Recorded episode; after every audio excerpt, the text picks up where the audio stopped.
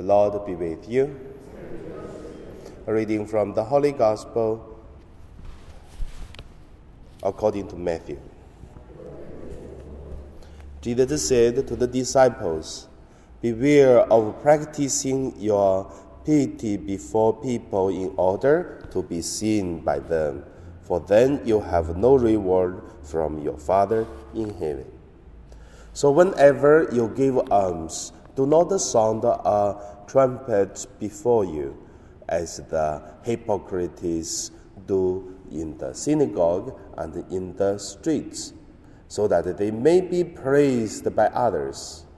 Truly, I tell you, they have uh, received their reward.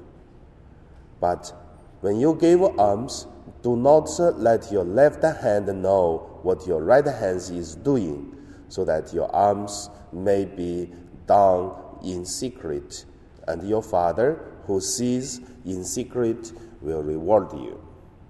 And whenever you pray, do not be like the hypocrites, for they love to stand and pray in the synagogues and at the street corners, so that they may be seen by others.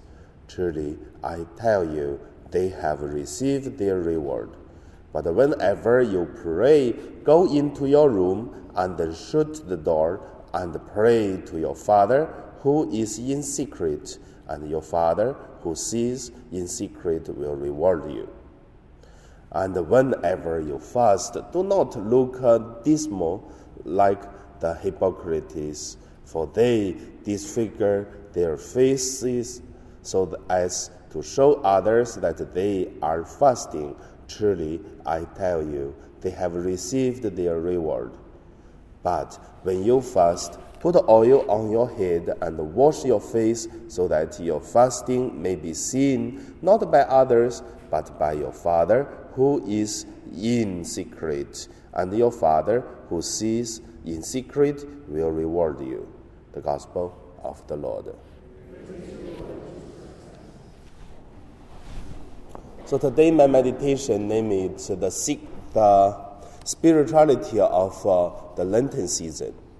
The first, let us look at what does church ask us to do in the Lenten season.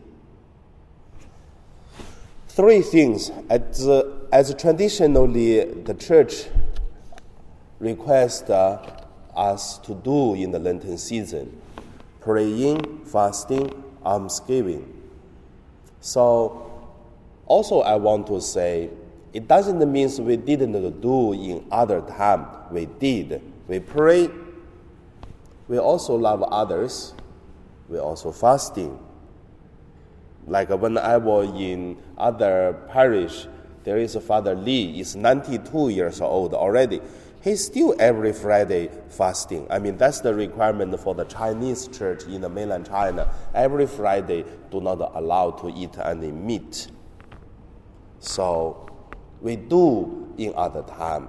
But at the Lenten season, I believe the church it is want to reminding us for the people did not do, or for the people did already, but still reminding us we can do better for all the three things.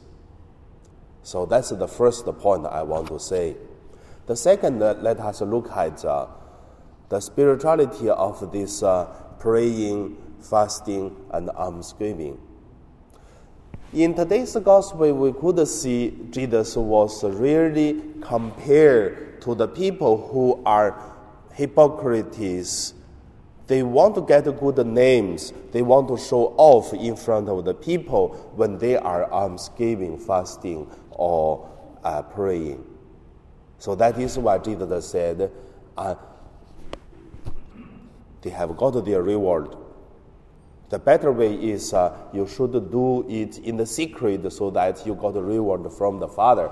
But also, I want to say, it doesn't mean uh, what the things we do and then have to hide ourselves. It's not necessary, but it is just Jesus just try to reminding us that uh, we do all this not for let others see, but it is for the good and holiness of our spiritual life.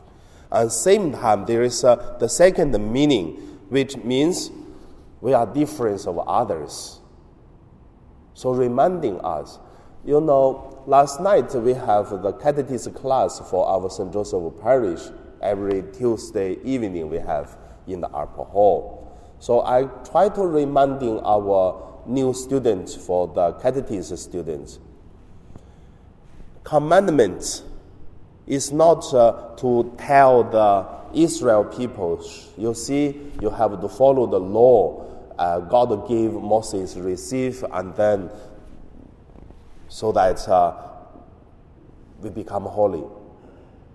At the beginning, the Ten Commandments gave to the Israel people, it is just because when they were in the desert place for 40 years, they are heels.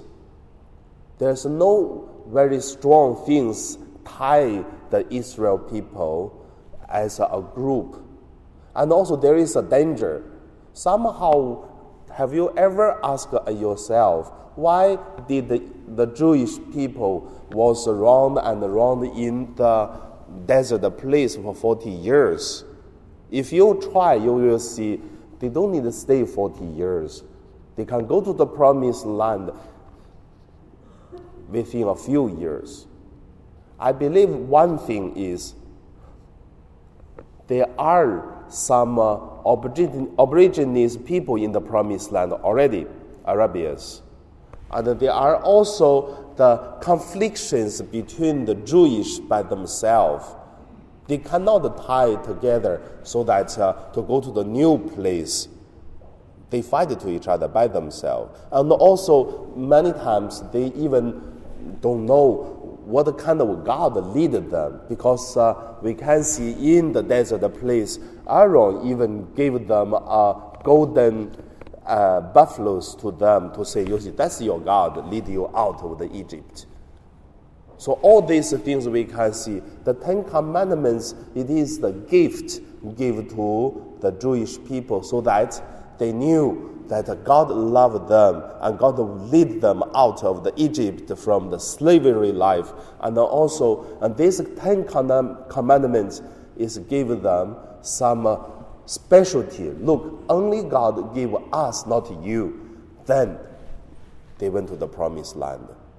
Even though still had problems, they married with the Gentiles and then they mixed with others cultures and then have to raise up the judges, so the judges to purify their spiritual souls. And also because of that, we can see ashes. The ashes from uh, the today we're going to receive to say, human, you have to remember you are ashes. The ashes you will be returned so that's the prayer we're going to say when we receive us. So reminding us the same. God love us, give us Ten Commandments, so that we have others don't have. Same time, God want to know, want us know. God created us from nothing, even not the ashes, but we have to know in the future we have to return to the ashes, to nothing, because the only life is God. So from this, when we look at the prayer, almsgiving, and also uh, the fasting, come back to the spirituality is glory of God and make ourselves holy for whatever the things is helping us, but not to make others have a look, but at the same time reminding us we are God's people. We are not the people that uh, have no parents, don't know whether it's uh, our destiny, do not know what is uh, the life, how, to, how should we live. So I believe that is the spirituality for the Lenten season, as to do the three things. So end of my sharing, just want to say, let us from today to mm, set up a simple plan how do we live these 40 days before the Easter and then in practice the spirituality of Lenten season. And now we pray. We're going to receive the.